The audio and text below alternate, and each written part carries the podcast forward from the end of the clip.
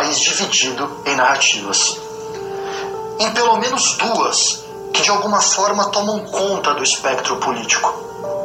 Por um lado, os apoiadores do presidente Jair Messias Bolsonaro se colocam contra qualquer tipo de alargamento ou aprofundamento das medidas de distanciamento social, qualificando como um assassinato da economia que, segundo os apoiadores e o próprio presidente, estariam na UTI. Na semana passada, depois de passarmos a casa dos 10 mil mortos, outra parte da sociedade brasileira parece não tolerar esse tipo de ação, colocando em xeque a capacidade do governo federal em tomar conta dessa situação, dando ainda mais respaldo às autoridades estaduais e algumas autoridades municipais não alinhadas com o governo federal. Durante essas últimas semanas, manifestantes a favor do presidente da República têm se posicionado de maneira explícita nas ruas e avenidas de todo o Brasil. Na capital federal, diversas aglomerações têm sido feitas quase todos os dias, é, aproximadas do presidente ou em apoio ao presidente, criando toda uma nova iconografia que já havia sido ensaiado na época da campanha, mas que tem se aprofundado decisivamente pelo governo, especialmente agora que, ao que parece, o governo Bolsonaro tem se transformado ainda mais num governo alinhado com, seus, com a sua matriz ideológica proposta pelas ideias olavistas e por parte do seu governo, especialmente no Ministério das Relações Exteriores, no Ministério da Educação. Boa parte dessa nova iconografia nos chama a atenção e é uma iconografia que está sendo trazida por todos aqueles que se colocam contra as medidas de distanciamento social e as medidas a favor de uma quarentena ou de um fechamento. Uma iconografia que nos parece estranha, porque além de reunir as bandeiras do Brasil e todo o panteão nacional, coloca quase sobre o mesmo mastro bandeiras de países estrangeiros, como a bandeira dos Estados Unidos e a bandeira de Israel. A proximidade do governo brasileiro, ou pelo menos autoproclamada do governo brasileiro com as comunidades judaicas e com o Estado de Israel, tem nos chamado muita atenção. Não que Israel não merecesse uma atenção própria, por ser um dos países mais importantes do Oriente Médio e um país que sempre aparece nas principais discussões sobre relações internacionais e sobre política internacional. Mas essa proximidade entre o governo de Bolsonaro, ou essa pretendida aproximação do governo Bolsonaro com o Estado de Israel, nos chama especialmente a atenção, porque, ao que parece, a bandeira daquele país se transformou num adereço dentro desse imaginário criado pelo atual presidente do Brasil. Essa é uma questão que nos chama muita atenção. Para resolver essa questão, resolvemos então investigar as raízes dessa aproximação e, por que não, também conhecer um pouco do que está acontecendo em Israel nesse momento. Para isso, convidamos a coordenadora e professora do curso de Relações Internacionais da Unisagrado, Karina Calandrin. Ela também é pesquisadora do Grupo de Estudos de Defesa e Segurança, o GEDES, além de ser doutorando em Relações Internacionais pelo Programa Santiago Dantas e a Universidade de Haifa, de Israel. A nossa tentativa aqui, então, é tentar compreender mais profundamente essa aproximação do governo brasileiro para com esse imaginário uh, criado com a bandeira de Israel e com tudo aquilo que isso representaria. Esse é o nosso Quarentena Global, os nossos ensaios sobre o mundo contemporâneo. Eu sou o professor Daniel Rei Coronato, eu quero, primeiramente de tudo, agradecer à Universidade Católica de Santos pelo suporte, assim como os nossos colegas do Laboratório de Relações Internacionais. Sem o apoio dos nossos grandes uh, colegas e grandes apoiadores, essa iniciativa seria absolutamente impossível. Professora Karina, então vamos então para a nossa entrevista. Professora Karina, tudo bem? Oi, tudo bem? Muito obrigada pelo convite. Um prazer enorme ter você aqui. Já fazia tempo que a gente conversava de fazer esse papo, né? Uh, mas a gente estava esperando acontecer alguma coisa que eu falasse, bom, agora é a hora. E parece que a hora de nós falarmos sobre Israel finalmente chegou. Uh, e eu estou muito feliz com a tua presença aqui. Eu acho que você com certeza vai ajudar demais ao nosso ouvinte. conheço poucas pessoas, para ser, ser sincero, conheço pouquíssimas pessoas que conhecem é, de Israel como você. Eu acho que a gente vai ter aqui um dos papos mais importantes e os nossos ouvintes vão aprender demais com você. Professora Karina, eu quero, antes de qualquer coisa, perguntar, e aí, como é que está a tua vida? É, como é que o coronavírus é, mudou a tua rotina? Como é que está a tua experiência? Como é que você está sentindo esse momento atual que a gente está vivendo?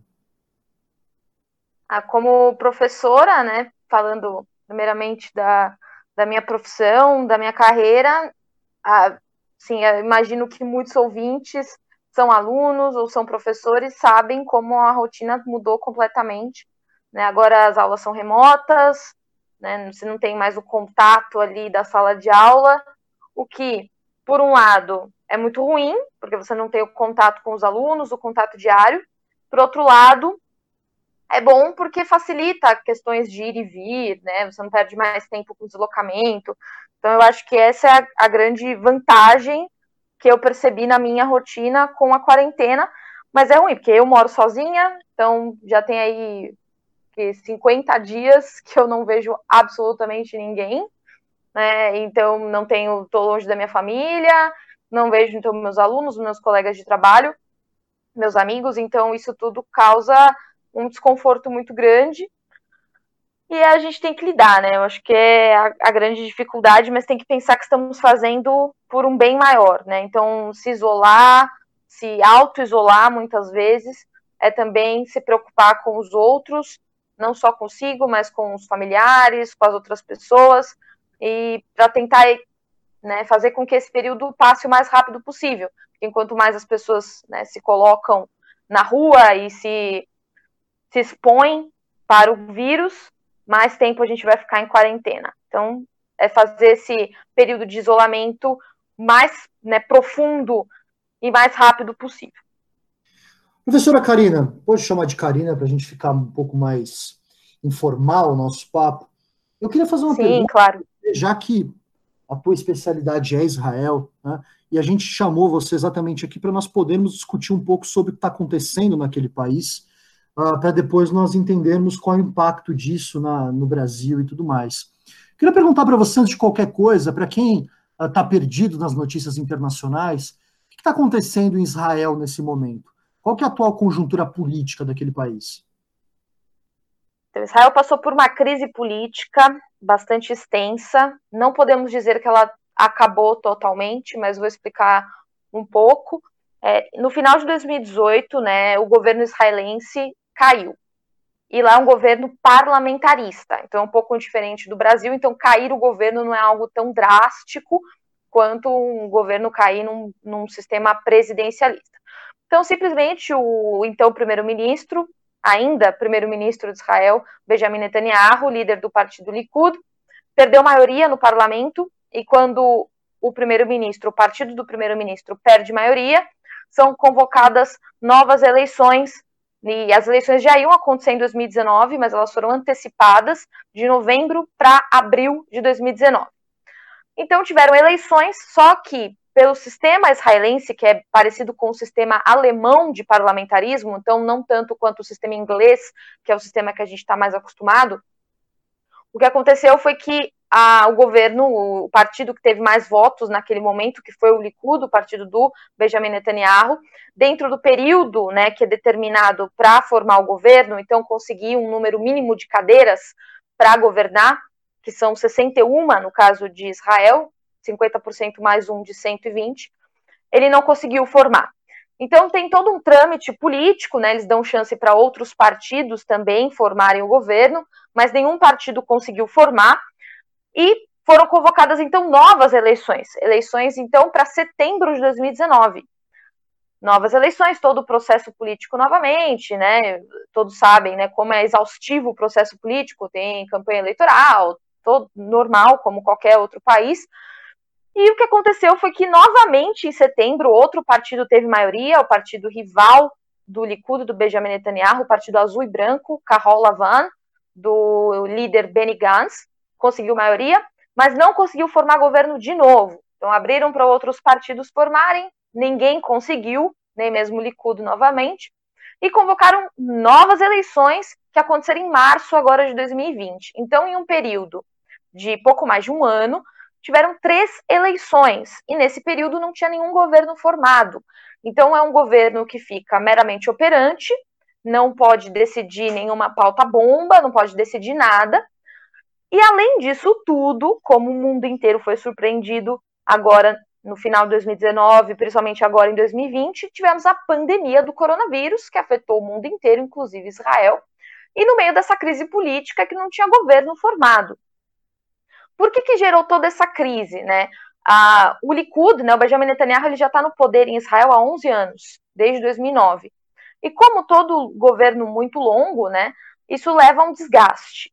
Ainda o Netanyahu está acusado de corrupção. Ele tem quatro processos correndo na justiça, o caso 1000, 2000, 3000 e 4000, todos voltados à corrupção, é, troca de favores, é, né, ele acabou ganhando champanhe rosa, ingressos para o show da Mariah Carey em troca de favores políticos.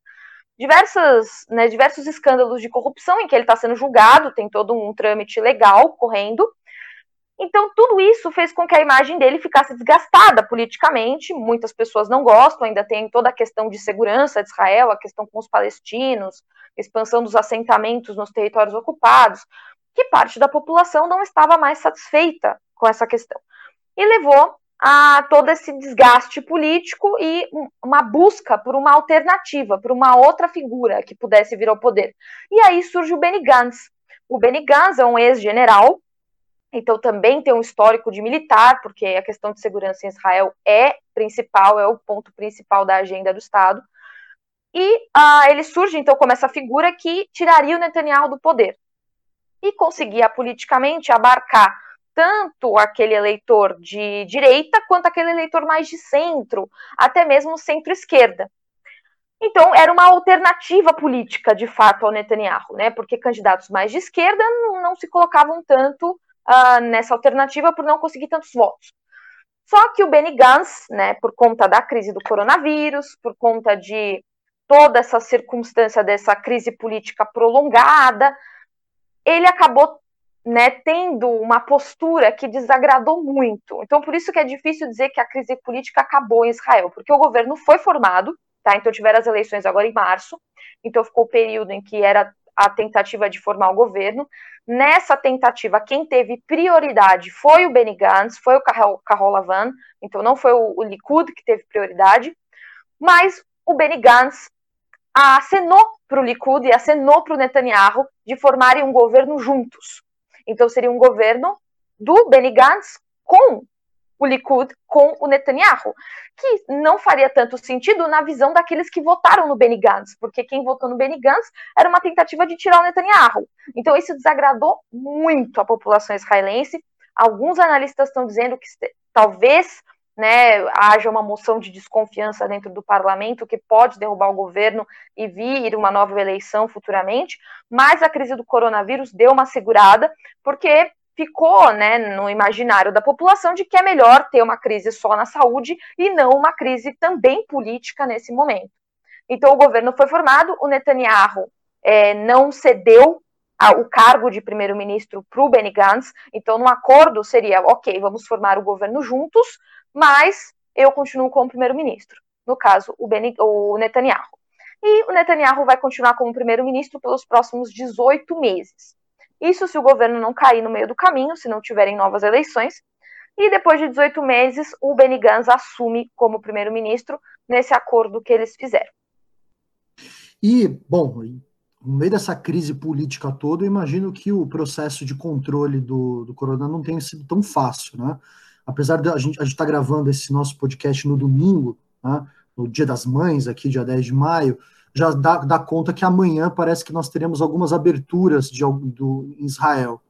Como foi o, o, o processo de controle, o processo de, de, de, Quais foram as medidas públicas né, que foram tomadas pelo governo de Israel para solucionar ou pelo menos apaziguar, amenizar essa questão do coronavírus? Então, em Israel, o fechamento foi bastante cedo, né, então as medidas foram tomadas cedo e medidas muito duras. Né, o lockdown como né, tem se se discutido muito na mídia hoje em dia, né, que é o fechamento total com medidas muito rígidas, foi tomado em Israel muito cedo. E, aliás, é curioso a gente comentar isso, que em Israel esse monitoramento pelo GPS do celular foi utilizado desde o começo. E no começo isso era visto de uma forma muito, assim, muito polêmica, não só em Israel, mas no mundo. Então as notícias era que, olha só, Israel está utilizando o sinal dos GPS do celular para conseguir né, mensurar a taxa de isolamento das pessoas. Isso era visto de uma forma negativa, como uma forma de, de fato, é, invadir a privacidade das pessoas. Mas esse método está sendo utilizado hoje no Brasil, a cidade de São Paulo foi a primeira a utilizar, isso depois se estendeu e está sendo utilizado no mundo inteiro. Israel foi um dos primeiros países a utilizar esse modelo de, é, de de mensurar mesmo a quantidade das pessoas que estavam em isolamento pelo sinal do celular, né, pelo GPS do celular. É, então, desde o começo, a Israel tomou as atitudes de lockdown já antes né, do surto piorar. Tanto que temos né, números, os números oficiais do governo de Israel hoje, é que Israel teve mais, mais ou menos uh, uns 16.500 confirmados de coronavírus vírus e pouco mais de 200 mortes. Então foi um número muito baixo, né, uh, considerando todo o surto no mundo inteiro, por conta dessas medidas logo cedo. A discussão que tinha política no começo é porque o governo ainda não estava formado. Então, como nós tivemos eleições em começo de março e todo o surto, né, já em meados de março já estava em lockdown antes de formar governo, muitos questionavam a legitimidade dessas, dessas ações, uma vez que o governo não estava formado. Então, o Netanyahu estava tomando essas atitudes é, como, não, ainda não como um primeiro-ministro de fato operante. Então, isso levou a críticas, o que fez também com que se apressasse a formação do governo e essa trégua entre Netanyahu e Benny Gantz da crise política que eu expliquei anteriormente. É interessante porque Israel teve um número muito pequeno de casos é, proporcional à população, né? Acho que Israel não chega a ter 9 milhões de habitantes, se me falha a memória. Então, um número realmente. Não, tem por volta de 8 milhões. 8 milhões não chega a 9, né? Então a gente está falando de um, de um número realmente muito expressivo. Alguns países aqui da América Latina, é, com população é, mais ou menos parecida, um pouquinho menor ainda, tem um número de casos é, muito maior, o que parece houve uma grande efetividade. Karina, deixa eu fazer uma pergunta para você, porque muita gente às vezes é, tem um certo, um certo não entendimento uh, sobre essa questão. Quando a gente pensa no Netanyahu, ele causa muitas paixões, né? Algumas pessoas têm uma relação de profunda reverência a ele, não só em Israel como fora, e algumas pessoas olham para o Netanyahu como a personificação de tudo de mal que existe no mundo. Né? Ele é uma figura muito divisiva nesse aspecto. O que a gente pode falar sobre ele, sobre o movimento que ele lidera, né? Quais são as pautas que ele, que ele toma conta? São pautas mais conservadoras? É, como é que a gente pode desenhar essa figura e esse movimento do, do, do Netanyahu? É, vamos lá. Um pouco, um pouco longo, mas eu vou tentar ser o mais clara possível. Se eu não for, por favor, me interrompa. Vamos lá, o Netanyahu, ele, eu vou explicar um pouco a história do partido em que ele está inserido, porque é muito importante para a gente entender política israelense, que não é a mesma política do Brasil, não é a mesma política de outros países ocidentais que a gente tem mais contato, como países europeus os Estados Unidos, até mesmo a América Latina também. E vou explicar um pouco da história pessoal do Netanyahu. Por, por que, que eu vou falar disso? Porque para a gente entender política israelense, a gente tem que entender narrativas. Tá? É sempre são a forma como uma história é contada. Quer dizer que essa história é a verdade verdadeira, total do mundo? Claro que não. Mas são narrativas, são formas de se contar essa história. E as formas como a gente conta uma história têm total importância para a gente entender como aquela pessoa está refletindo sobre um assunto, está agindo sobre um assunto. De forma alguma é para tentar é, legitimar ou até mesmo justificar a ação de alguém. É só para a gente tentar compreender. Tá? Israel ele é um país que nasce em 1948 com a resolução da ONU 181, né, a gente sabe, uh, foi a partilha da Palestina, extremamente polêmica, podemos discutir sobre isso em algum outro momento. Mas Israel é um partido que nasce a partir da esquerda. A esquerda foi, um part... foi a, a, ala política, podemos dizer assim, o partido do, do Ben Gurion, né, o MAPAI na época, que depois se torna o Partido Trabalhista de Israel, o Avodá, é o partido que lidera Israel por 30 anos. Então, de 1947 48 até 1977. Isso estabelece em Israel uma elite política da esquerda, inclusive ali nos anos 50, bastante socialista, próxima da União Soviética, quando a gente fala de Guerra Fria. Então, é uma, uma, uma esquerda né, bastante tradicional, podemos dizer assim, principalmente em aspectos sociais e econômicos. Tá? Então, muito, muita intervenção na economia. Israel foi um Estado projetado. Então, e quem projeta esse Estado é, é a esquerda. Então, a gente pode até ver em questão de arquitetura de Israel, né, as, a, os prédios mais antigos, da década de 50, são muito parecidos com os prédios, prédios soviéticos. Então, isso também é muito interessante a gente analisar.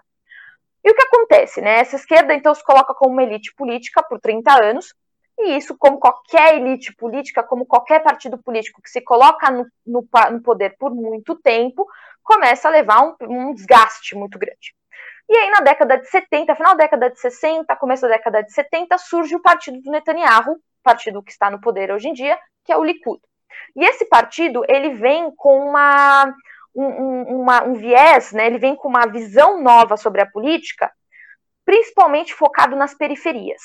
Diferente, por exemplo, do que a gente vê no Brasil, e é claro que isso vem mudando nas últimas eleições, mas historicamente no Brasil a gente tem o quê? A, a, as classes mais altas, e uma elite é, intelectual, política, etc., é mais voltada para a direita, enquanto as classes né, menos abastadas tendem mais a votar na esquerda. Em Israel, não, é o contrário. As classes mais altas votam na esquerda, porque foram essas classes que, entre aspas, construíram Israel, e as classes mais baixas tendem a votar na direita. Por quê? Porque a direita surge nesse quadro no final dos anos 60, começo dos anos 70, como a, um, um, com um olhar para essas periferias, com um olhar para essas populações periféricas que não tinham a atenção da elite política, que era a elite da esquerda. Então, eles vêm com esse discurso, principalmente num aspecto étnico. Então, por quê? Porque, é, apesar de ser um país judeu, né, de maioria judaica, ah, os judeus não são todos etnicamente iguais, né? Tem judeus de tudo quanto é parte do mundo. E os judeus que fundam Israel são os judeus askenazitas, que são os judeus da Europa Central. E esses judeus estão da Alemanha, a Polônia, a Áustria. E esses judeus sempre se colocaram como uma elite étnica dentro do judaísmo. Enquanto os outros judeus estavam na periferia, principalmente os judeus sefaraditas, que são da Península Ibérica e do norte da África, e os judeus dos países árabes, os que são chamados em hebraico Mizraim, judeus do leste.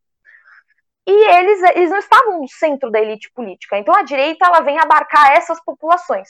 E o Likud ele é esse partido, ele é partido das classes, classe média baixa, classe baixa, e principalmente dos sefaraditas e do, então desses judeus do norte da África e da Península Ibérica, que estavam na periferia do poder, podemos dizer assim, naquele período e eles sobem ao poder então em 1977. Com isso, até, até então 2009, vemos uma predominância de Likud de um lado e do Partido Trabalhista, do Avodá, do outro lado. Né? Então, apesar de um curto período de tempo eles terem formado um governo juntos, nos anos 80, em geral é sempre alternância. Então, numa eleição ou duas eleições, o Likud se colocava no poder, depois o Avodá retornava e por aí vai.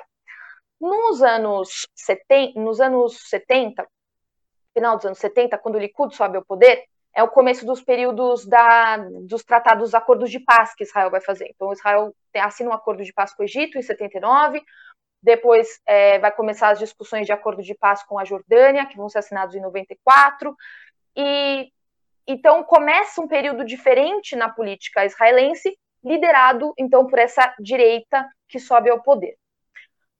No, agora falando mais da figura do Netanyahu, é só antes um parênteses. Para entender política israelense também, eu estou aqui falando direita e esquerda, mas num aspecto econômico-social. Porque quando a gente fala no aspecto de segurança, é um, é um outro espectro político, e quando a gente fala num aspecto religioso também. Então, o mesmo partido em Israel, por exemplo, ele pode ser num aspecto econômico-social de esquerda, no aspecto de segurança de direita, e no aspecto religioso, por exemplo, de centro.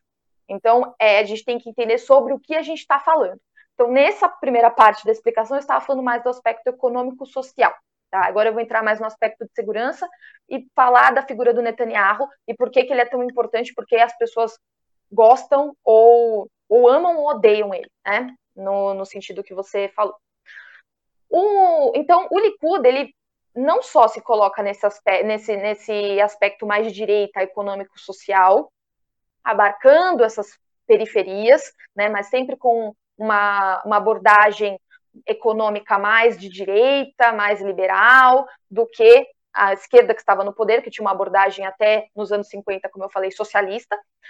E no aspecto de segurança, se coloca muito de direita. O que, que isso quer dizer? Né? Apesar de terem feito acordos de paz, eles fazem acordos de paz com os estados árabes, mas eles não reconhecem os palestinos como né, um povo e como um estado palestino. Tá? Apesar dos acordos de Oslo, na década de 90, que vão né, é, aproximar mais Israel e Palestina, e Israel teria então que reconhecer a Palestina como um Estado, mas isso não acontece. Tá? E principalmente com Netanyahu a gente vê muito isso.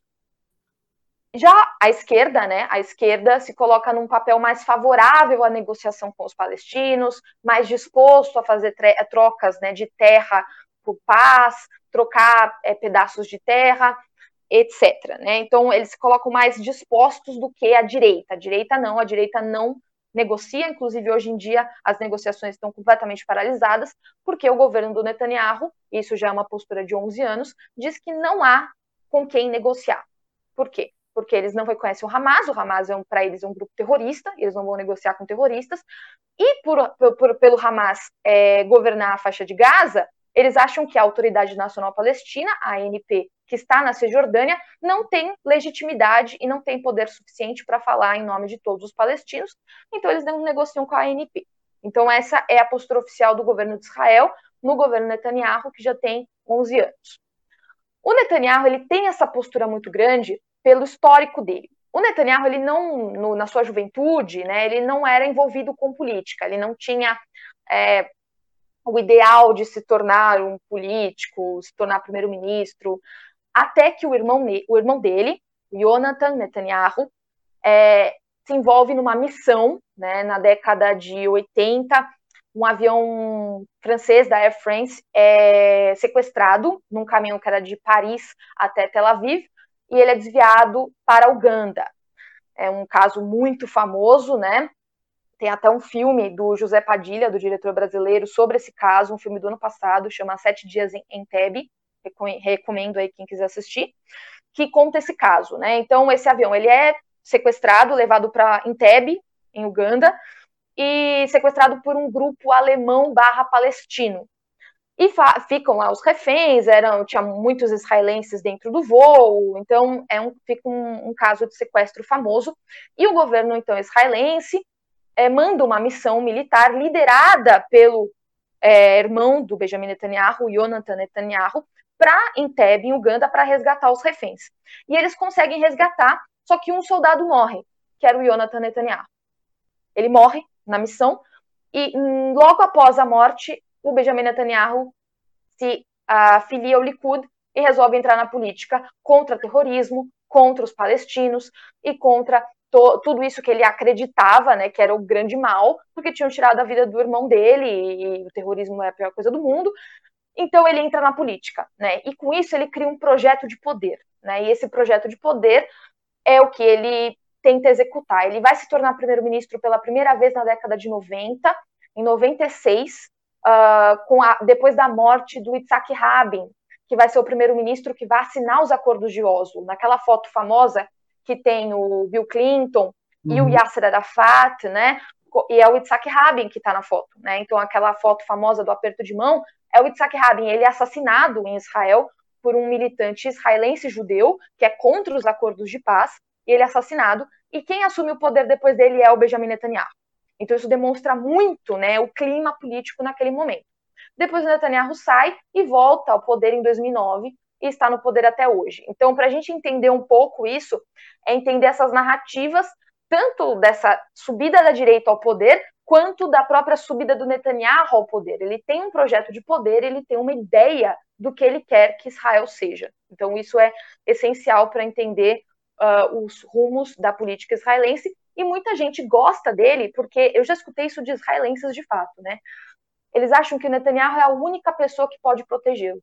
É a única pessoa que pode colocar um fim do ataque terrorista, que pode colocar um fim de uma bomba explodindo num restaurante, num ônibus, porque isso aconteceu nos anos 2000 em Israel. Das bombas que saem de Gaza, os foguetes que tentam atingir cidades próximas à faixa de Gaza.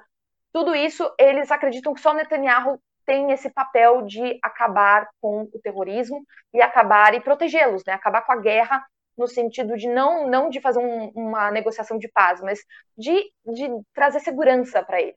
E muita gente odeia porque vê que ele não quer negociar. E, e, essas pessoas acreditam que a única forma de se atingir a paz é com um tratado, é com uma negociação, né, com a diplomacia. Então essas pessoas não querem mais saber do Netanyahu por conta disso também. Então por isso que ele ou é amado ou é odiado. Só que para a gente entender tanto o amor quanto o ódio, é importante entender as narrativas e de onde essas pessoas estão falando. Perfeito. E aí a gente tem então que olhar um pouco para o caso brasileiro, né?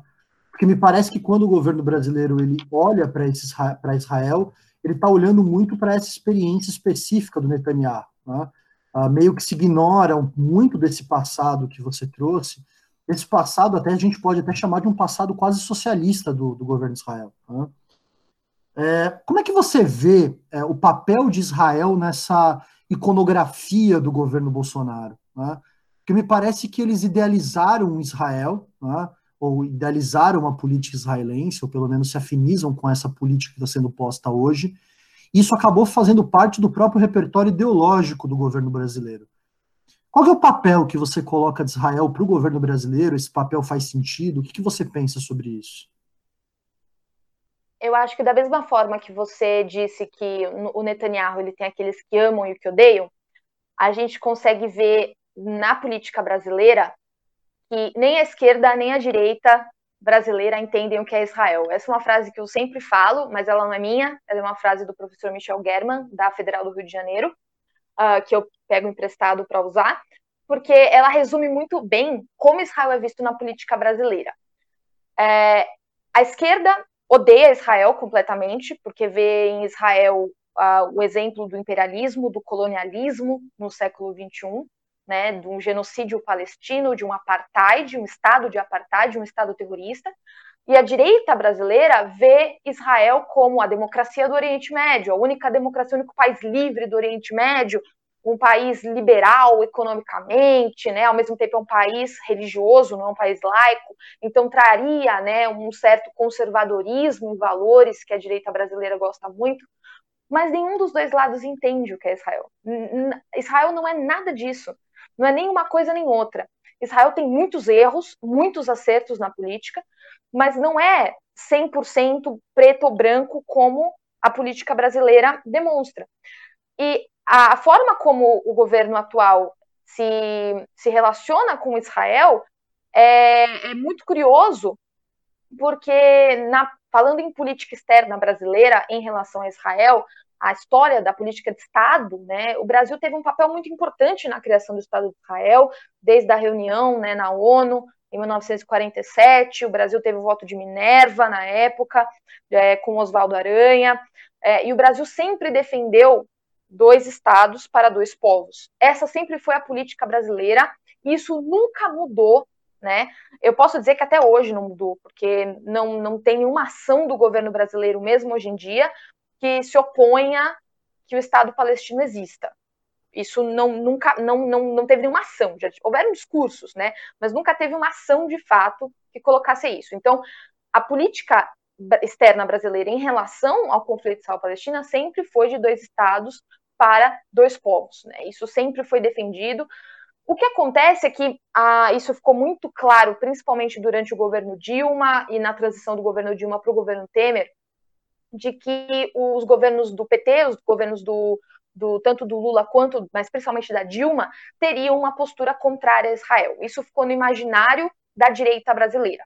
Tanto que depois do impeachment, quando o Michel Temer sobe ao poder como presidente, troca a chancelaria do Itamaraty, coloca o José Serra, um dos primeiros discursos do José Serra é que é, o Itamaraty vai ter uma postura mais favorável a Israel, que eles iam se colocar mais favoráveis a Israel, que iam defender mais Israel. e, e, esse foi o discurso dele. E ficava muito difícil a gente entender tipo, o que, que isso ia significar na prática, porque o Brasil nunca foi contra Israel. Né? Se a gente olhar dados de balança comercial, se a gente vê é, acordos de, de cooperação em defesa, em segurança, em tecnologia, tecnologia agrícola principalmente, é, os anos, por exemplo, do governo do PT foram de grande avanço nessa área. Né? Não houve nenhuma. É que assim, quando a gente fala em números né, totais, a balança comercial com Israel é quase irrisória, né? Tanto importação quanto exportação. É, é irrisória, porque Israel é um país de 8 milhões de habitantes, do tamanho do estado do Sergipe. Então, não um país expressivo em termos de comércio exterior para a gente comprar e vender. Só que não houve uma mudança se a gente comparar governos é, Fernando Henrique Cardoso, Lula, Dilma Temer, não tem mudança da balança comercial de que, de alguma forma, evitassem comprar produtos de Israel, evitassem vender produtos para Israel, isso nunca aconteceu, né? Aliás, pelo contrário, a gente tem muita cooperação. É, por exemplo, a Polícia Militar do Estado de São Paulo compra todo o armamento não letal de Israel. Então, bala de borracha, bomba de efeito moral, é tudo comprado de Israel, e isso já era feito durante os governos do PT. Então, a gente não tem nenhuma, nenhuma, nenhum fato concreto que demonstre que o Brasil era contra a, a, Israel, estava tendo alguma crise diplomática. Teve uma crise durante o governo Dilma, por conta de uma fala dela, né, que levou a, a grande a fala do anão, anão diplomático, que gerou uma grande crise política porque também incitado pela direita brasileira. Né, tem depoimentos de é, deputados da época, deputados da ala é, mais à direita no Congresso, principalmente da bancada evangélica, que eu vou depois falar mais é, sobre esse, esse, essa bancada que é muito importante para a gente entender a relação com Israel, que ficavam sempre dizendo que o governo Dilma era contra a Israel, que era, era contra Israel poder se defender do, do Hamas, que era a favor de ataques terroristas. E, e a, fala, a fala, na época, da presidente Dilma foi de que Israel é, tinha tido uma resposta desproporcional em relação ao, aos ataques do Hamas para Israel. Por quê? Porque Israel tem um sistema de proteção antimísseis muito, muito eficiente, então, quando o Hamas lança um foguete, raramente esse foguete chega a atingir o solo e chega a, de fato, é, vitimizar alguém. Só que o, a faixa de Gaza não tem essa, essa defesa. Então, quando Israel revida, é, inclusive a faixa de Gaza é uma área muito com uma população muito concentrada, então quando derruba um prédio mata 300 pessoas de uma forma muito muito fácil. É, então, essa foi, essa foi a crítica que a presidente Dilma fez, mas foi uma crítica pessoal dela, que ela fez no discurso dela. Não foi uma resposta do Itamaraty, não foi uma, um discurso do Itamaraty. E a chancelaria, na época, um representante, na verdade, um porta-voz da chancelaria israelense, falou que o Brasil era um anão diplomático e que não deveria né, opinar sobre como Israel realizava os ataques dele. Isso levou a uma crise, né? Uh, e, mas a, a, o governo Dilma foi muito pressionado por esses representantes no Congresso da direita, né, principalmente da bancada evangélica. Isso ficou muito claro também na votação do impeachment, aquela votação histórica do impeachment na Câmara dos Deputados. Uh, muitos deputados, tem inúmeros deputados da bancada evangélica, falaram em nome de Israel na votação do impeachment, dizendo que era pela paz de Israel, pela paz de Jerusalém, é, que estavam votando sim ao impeachment da presidente Dilma. Então, é muito uma imaginação de um Israel que nem sempre corresponde ao que, essas, o que, esses, o que esses parlamentares, o que esses deputados pensam. É, dando um exemplo na questão, por exemplo, na parte conservadora dos costumes, que é muito presente nesse imaginário da direita brasileira, Israel tem a, o aborto descriminalizado desde 1978. Então, Israel, apesar de ser um país religioso, um país que, onde o judaísmo é uma religião, religião oficial, o que não quer dizer que seja uma teocracia, é um país onde uma, a religião oficial é o judaísmo, ah, é um país que descriminalizou o aborto. As drogas são todas descriminalizadas em Israel. Não é crime você usar drogas, né? É crime a comercialização, mas não é que não é legalizado, né? É descriminalizado. Então as pautas né, que são vistas como pautas no Brasil, que ainda são muito tabu, em Israel isso já não é tabu desde os anos 70, anos 80. Então, é, eu, imagino que, eu imagino que há esse desconhecimento da classe política brasileira, tanto da direita quanto da esquerda. Né? Ao mesmo tempo, a esquerda tem esse preconceito muito grande é, ainda no governo Dilma, a, o então deputado Jean Willis, né, do PSOL, foi convidado para dar uma palestra na Universidade Hebraica de Jerusalém é, sobre representatividade LGBTQ na política. Ele, como um parlamentar assumidamente gay, foi convidado para dar essa palestra lá e deu a palestra e acabou fazendo esses comentários positivos em relação a esse assunto, né, em relação à liberdade LGBTQ na, em Israel, na sociedade israelense, na política, etc.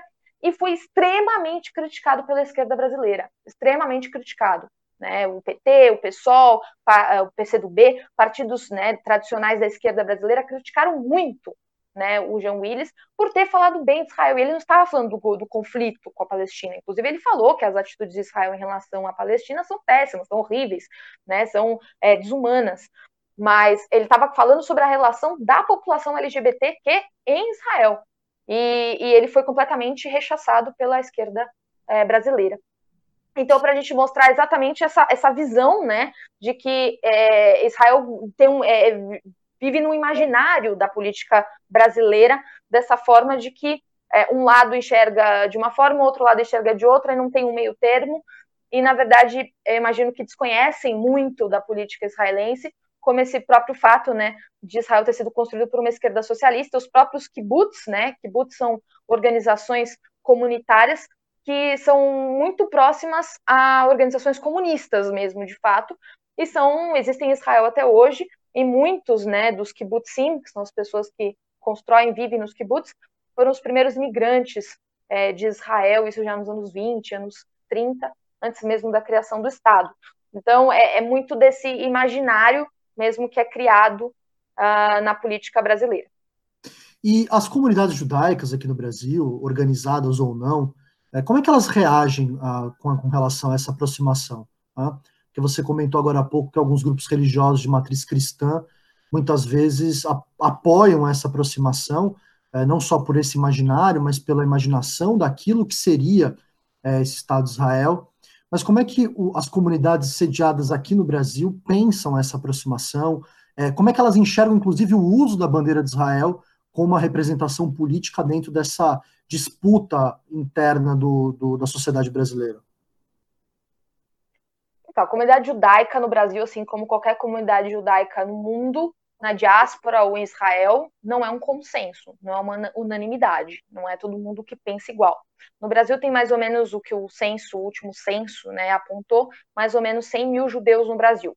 Ah, esse número, claro, pode estar desatualizado, porque o censo é de 10 anos atrás, mas é mais ou menos o número que, é, em geral, é, gira a comunidade judaica no Brasil, de 100 mil pessoas. A comunidade judaica no Brasil ela é mais conservadora, tá? Isso depende da cidade, né? Os principais polos de comunidade judaica no Brasil são São Paulo, Rio de Janeiro, Recife, Porto Alegre, com espalhado em mais algumas capitais brasileiras. Mas é uma comunidade mais conservadora. Isso pelo próprio caráter da sociedade brasileira, que a sociedade brasileira é mais conservadora, né? Principalmente em relação a costumes é, um, é uma sociedade mais conservadora e a comunidade judaica está inserida dentro dessa sociedade. Então, ela não é algo à parte, né? Ela está inserida. Então, por ela ser mais conservadora, ficou um, mais ah, claro um apoio né, de parte dessa, dessas pessoas, né? Então, quando a gente fala de comunidade judaica, a gente não está falando das instituições como um todo, a gente está falando das pessoas que fazem parte dessa comunidade.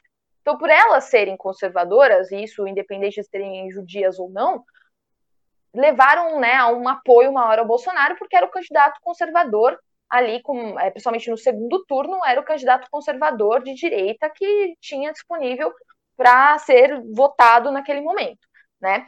Mas não representa toda a comunidade judaica, né? Claro que não, existem inúmeros órgãos ligados à esquerda, ligados a movimentos juvenis, é, movimentos principalmente de jovens, né, da comunidade judaica, que são é, de esquerda, que se consideram de esquerda, e que militam nessa área dentro da comunidade judaica.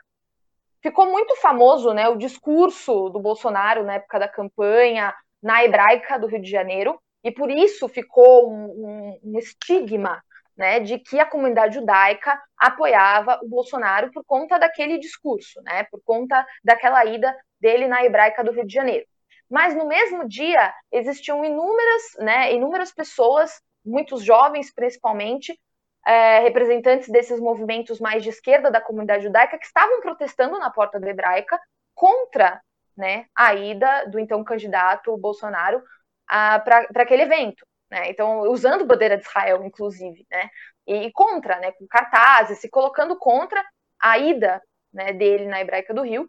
E, então, muitos é, dizem, ah, mas ele foi num, numa, é, numa, num clube, né? Que é o Hebraico Clube, foi num, num, clube tradicional da comunidade judaica, só que, por exemplo, em São Paulo, que ele havia sido convidado para ir na Hebraica de São Paulo, depois cancelaram um convite por conta né, dessa reação, principalmente a, essa, a, esses grupos mais de esquerda e contrários ao Bolsonaro em São Paulo, né, se colocaram extremamente contra e o convite foi retirado. Então também tem um pouco do caráter né, da, da, da, própria comunidade no Rio e em São Paulo. Então isso também tem que levar em consideração. No Rio é, houve protestos, mas não chegaram a conseguir, né, de fato, cancelar o convite. Em São Paulo, não. Em São Paulo conseguiram cancelar. Então, eu acho que isso também tem que ser levado em consideração, né? Sempre mostram que, ah, ele foi na Hebraica do Rio, mas não contam que ele não conseguiu é, vir na Hebraica de São Paulo. Então, são é, essas relações que têm que ser também pesadas, né? É importante ressaltar, né, que essa, esse apoio, né, principalmente da bancada evangélica a Israel, é, é o que mais pressiona o governo, né? Como eu tinha dito anteriormente, do governo Temer, né, com essa mudança da chancelaria e tudo mais, ah, foi um, houve um, uma grande pressão da bancada evangélica para a mudança da postura de Israel, de, do Brasil em relação a Israel, de um apoio mais unilateral a Israel e menos à Palestina, mas isso não se consolidou, isso é muito importante deixar claro, não se consolidou, inclusive em votações da ONU, né, que a gente pode utilizar como termômetro da, do, da postura brasileira internacionalmente. Nas votações da ONU, o Brasil não mudou nenhum voto, né? inclusive teve a promessa de mudar um voto na Unesco, uh, quando mudou o governo, é, quando mudou a chancelaria, né, com José Serra, na mudança do governo Dilma para o governo Temer, e não houve a mudança do voto. Mantiveram o voto do, da chancelaria anterior do governo Dilma. Então é importante também ressaltar isso que, apesar da pressão, mudanças de fato não ocorreram. O que, o que a gente vê hoje em dia é essa utilização da bandeira nesses protestos, mas que não é endossada por nenhum órgão da comunidade judaica, nenhum órgão oficial, né, muito menos uh, por, por esses movimentos juvenis, como eu tinha, como eu tinha dito anteriormente, mais de esquerda, esses complet criticam completamente a utilização da bandeira e se incomodam bastante. Órgãos como a FISESP, que é a Federação uh, Israelita do Estado de São Paulo, uh, já, né, já se expressaram, já lançaram notas na, na mídia rechaçando a utilização da bandeira, então não é apoiada em nenhum órgão oficial de Israel também, a Embaixada de Israel, o Consulado de Israel em São Paulo e no Rio, nenhum, nenhum desses órgãos oficiais de Israel também é, se expressou como favorável à utilização da bandeira de Israel nesses atos a favor do atual governo. Karina, então, para nós fecharmos aqui a nossa conversa, Queria que você desse um pouco da tua visão sobre o futuro, né? não só da relação entre Brasil e Israel, mas do próprio impacto que essa pandemia que nós estamos vivendo uh, terá sobre tanto Israel quanto o Brasil. Né? Queria ouvir um pouco das tuas expectativas sobre um pouco da tua visão de futuro sobre o que está acontecendo e o que você imagina que vai acontecer daqui para frente. Em relação à própria relação, né, entre Israel e Brasil, eu acredito que existam impeditivos na nossa própria política externa, nas nossas próprias relações internacionais, que impeçam né, com que essa, esse anseio da bancada evangélica, esse anseio da direita mais radical brasileira, de um apoio irrestrito a Israel, né, tanto na questão palestina quanto em questões comerciais, é, isso é completamente impossível na atual conjuntura econômica e internacional que o Brasil está inserido. Isso porque nós estamos vivendo né, uma crise econômica que só vai piorar com o coronavírus. Né? Eu não sou economista, mas é, isso é evidente. Né? Nós vamos entrar aí. Nós já estávamos numa crise econômica, vamos entrar numa crise mais profunda e nós somos muito dependentes das exportações, somos totalmente dependentes da nossa balança comercial. e o Brasil exporta muito, né? Inclusive, se a gente fala em peso de balança comercial, a nossa balança comercial com os países árabes né, e com os países muçulmanos também é uma balança muito mais expressiva do que com Israel, em números, né? Em números brutos, é, não tem comparação. E a gente exporta muita carne para os países muçulmanos, principalmente, né? Uh, porque precisa de um corte específico, né? Carne halal é, tem um corte específico, tem todo um tratamento ali na carne, e o Brasil domina a técnica e a gente exporta muito.